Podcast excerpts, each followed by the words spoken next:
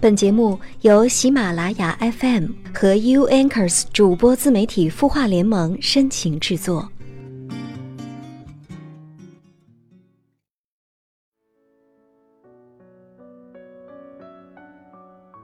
我感觉良好，但是在我内心，总有一种厌倦、孤独，有时是一种激愤的情绪。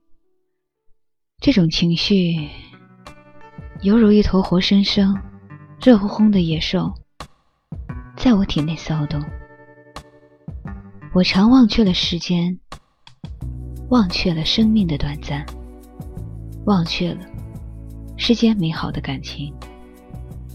我考虑着，要过一种卑鄙无耻的生活，这是我的理想。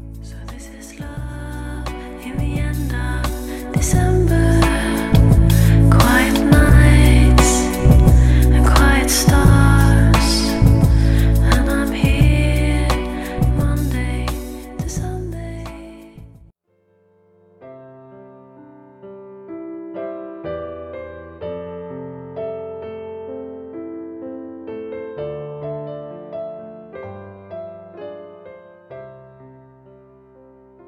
嗨，晚上好，欢迎你来到今天晚上的有心事。你的心事有我愿意听。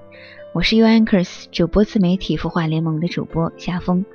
今天呢，跟大家聊的是一部话剧，叫《你好，忧愁》。不知道你又是否看过这部话剧呢？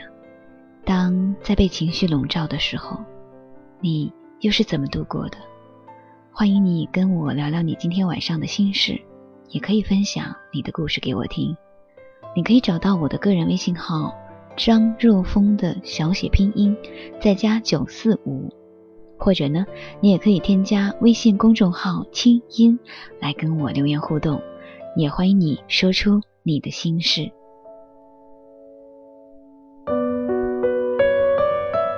按照惯例，在节目一开始，我们先来关注听众朋友。在微信公众号“清音”的后台留言吧。来自百灵鸟，他说：“我一直喜欢看霍建华演的所有电视剧，但我看的时候，不是因为迷恋霍建华本人，而是因为我觉得他演的每一部戏里角色性格、动作都很像我的高中同桌。每当我看剧时，我感觉脑子里浮现出来的都是他。后来我朋友说我这是喜欢他、爱他的表现。”当时我不太相信，以前我也怀疑过自己喜欢他，但还是很快就否定了，因为我不敢想。可是自从朋友那句话开始，我突然间感觉自己真的是爱他。以前我没有吃过我前男友的醋，可是我听到他有女朋友时，我伤心的不由自主的流泪；听到他分手，我很开心自己有机会。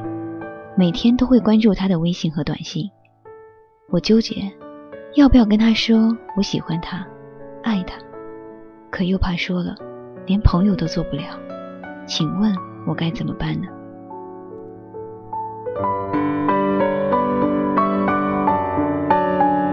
百灵鸟你好，看你的留言，其实心情有一点一波三折。一开始看你的留言会在想，这个姑娘一定是霍建华的粉丝。但没想到，因为霍建华，你寻找到了内心真正在乎和喜欢的人。你觉察到的喜欢，并不是由颜值而定。如果真的是因为性格再次呼唤起你对他难以割舍的喜欢，我真的觉得这件事情很美好。原来他是你的前男友，在他离开你之后，他的消息你依旧那么在乎，就算看电视剧都会在演员身上找到他的影子，可见。你并没有放下他，我相信在你知道他分手后，你的小开心也是真实的情感表达，因为爱情就是有排他性。我如果是你，我会说我对你依然在乎，依然喜欢，因为我知道没有办法不在乎你。但是我很尊重你的想法，如果可以彼此珍惜，又是否能给彼此重新认识的机会呢？害怕未来会发生什么的恐惧和思念的痛楚，哪一个更漫长呢？难道你不希望有一个答案吗？人的一生这么长，怎样的兜兜转转，都不如遇到一个满心欢喜着的他。你说呢？加油哦！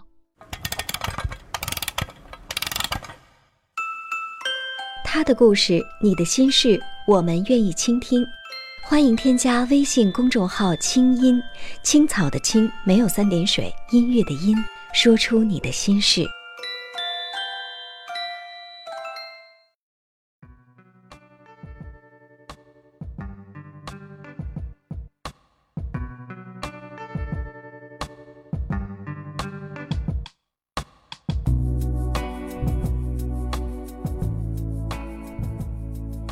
在这种陌生的感情面前，在这种以其温柔和烦恼搅得我不得安宁的感情面前，我踌躇良久，想为他安上一个名字，一个美丽而庄重的名字——忧愁。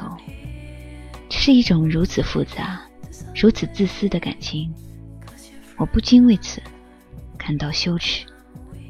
然而，忧愁，在我看来，却永远是那么高尚。我对他虽不熟悉，但我熟悉厌烦、遗憾，甚至还有悔恨。今天，我心中好似展开一匹绸缎，有什么东西在轻柔的撩拨着我。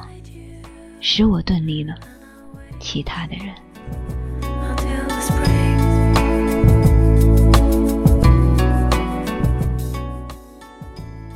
你好，忧愁，是法国女作家弗朗索瓦兹·萨冈十八岁时写出的小说处女作，发表于一九五四年，震惊法国文坛，畅销近一百万册，在法国社会引起强烈共鸣。也因为这部小说，萨冈成为法国一个时代的青春代言人。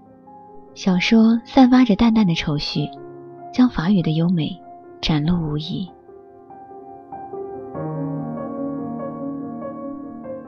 小说的主人公少女塞西尔，生性浪漫不羁，跟同为浪荡子的父亲过着随心所欲的荒唐日子。她不愿意把自己的生活纳入到正规的轨道。为此，他竭力阻挠关居多年的父亲雷蒙，还有其女友安娜的婚事。因为在塞西尔的眼中，安娜是一个生活正派、循规蹈矩的温顺女性。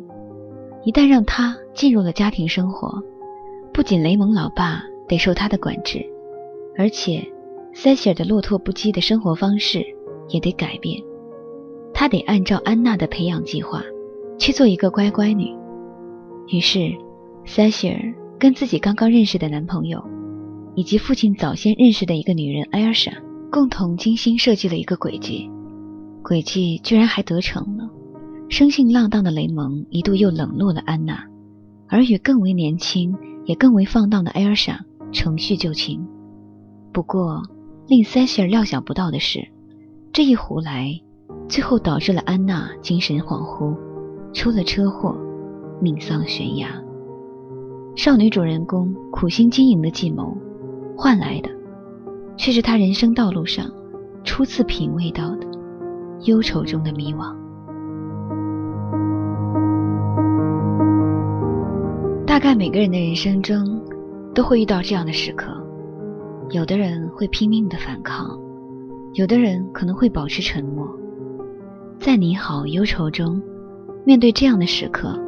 无论是戏中的角色还是演员，都带着反抗的态度，而且必须要更强烈的表达。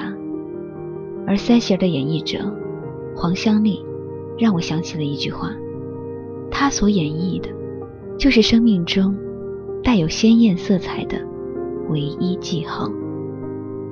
黄香丽说：“你好，忧愁，其实是生活方式的一种抗争。”安娜。父亲最爱的女人和少女塞西尔的生活方式是截然不同的两种。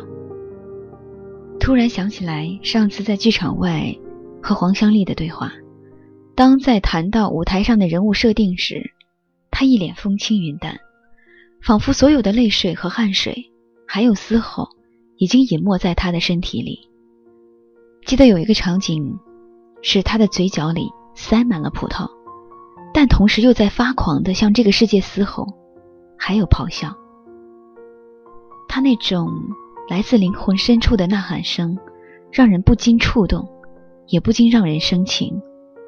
当他骄傲地说出当时和孟京辉导演创作时的细枝末节时，我知道那份自信和执着，一定是在无数次的努力积淀下，才得以破茧成蝶。在关于他的往事介绍中，黄香丽谈到当年在学校里练成功的时候，他就变得非常的兴奋。他认为能够准确的通过台词表达。和自己的成功有非常大的关系。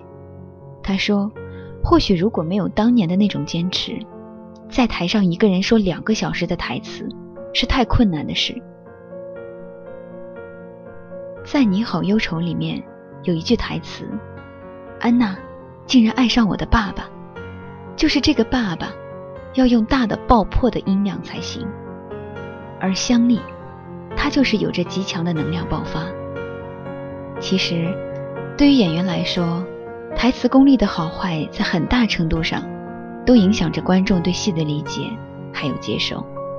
好的台词只是成为优秀戏剧的一个方面，如何准确和完美的表达，就是必须依靠演员才可以。而台词就是演员的基本功。黄香丽在上学的时候非常努力。每天坚持出晨功，大概早上六点半就去晨功了，直到八点半去教室上课。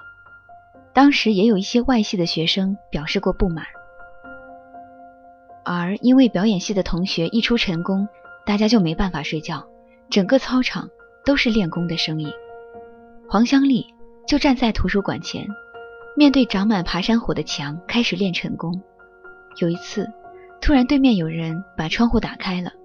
冲着黄香丽说道：“能不能不对着我们喊？你换一个地方行吗？”他才知道这里是研究生宿舍，自己站错了位置。那还是他入学不久的事儿。黄香丽说：“我从来不把活着与对生命的期待混为一谈。”在戏剧学院学习的时候，黄香丽就是一个对细节要求很高的人。无论是出于道具还是服装，都严格把关。在排练的时候，他对戏剧的逻辑要求也很高，不通畅的地方一定要捋顺才行。而这样崇尚高标准的他，简直就是天生属于舞台的。他对戏剧的投入很深，从不浅尝辄止，得过且过。而这种对于戏剧的完美主义态度，或许显得格外严肃。像一个艺术大师，但在与周围人相处的过程中，身边人都说黄香丽特别重情重义，而在《你好，忧愁》的舞台上，黄香丽也表现出了这种豪气。她的表演十分天然，把少女的细腻情感、对安娜既欣赏又排斥的复杂情绪都表现了出来。塞西尔这个角色。仿佛天生就是属于黄香丽的，塞西尔那种坚定和果断的性格，以及可爱的孩子气，都和黄香丽本人相符合，这很难得。对于舞台来说，也是一种幸运。踩碎一夜的月光，心跳像树影摇晃，我和他清白明。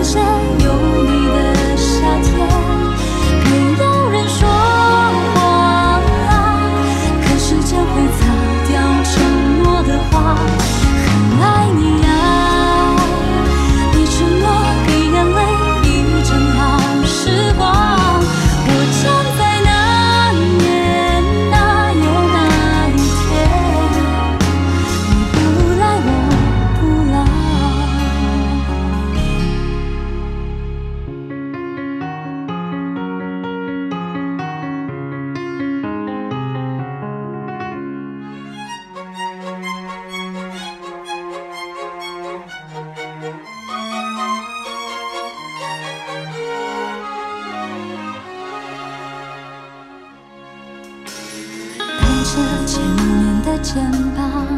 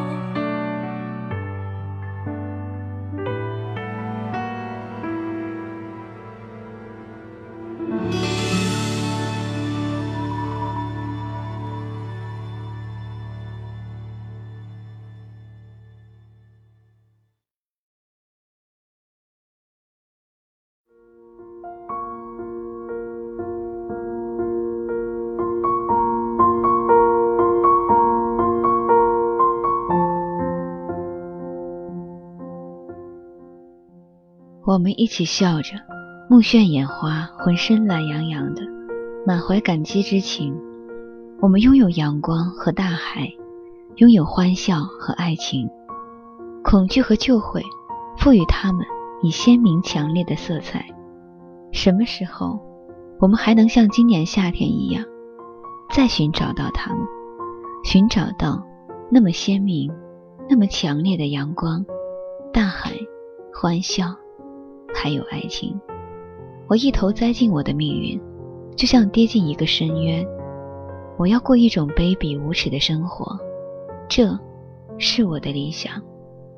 为所欲为的女儿，风流不羁的父亲，父亲的两个情人，一段假日，这些情节会让你重回少女的忧愁。只是，当迷惘和愁绪再次蔓延，你会不会坦然的面对？还有接受呢？你会轻轻地对他说：“你好吗？”关于这部话剧，希望我的分享能让你理解和走进自己的愁绪。节目最后，希望夏风和你的短暂相伴能让你快乐。晚安，下期节目再见了。你会失眠吗？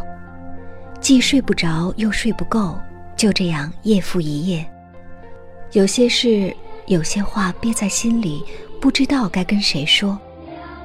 每天晚上九点，如果你有心事，我们愿意倾听。我们是 U Anchors 主播自媒体孵化联盟，祝你晚安，好梦。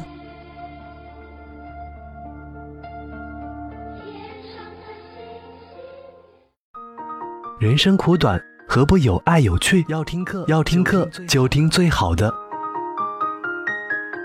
二零一六青音魔法学院心灵成长系列培训强势来袭。人生苦短，何不有爱有趣？要听课就听最好的。关注微信公众号“青音”，回复“学院”，即刻加入，带你发现更好的自己。发现更好的自己。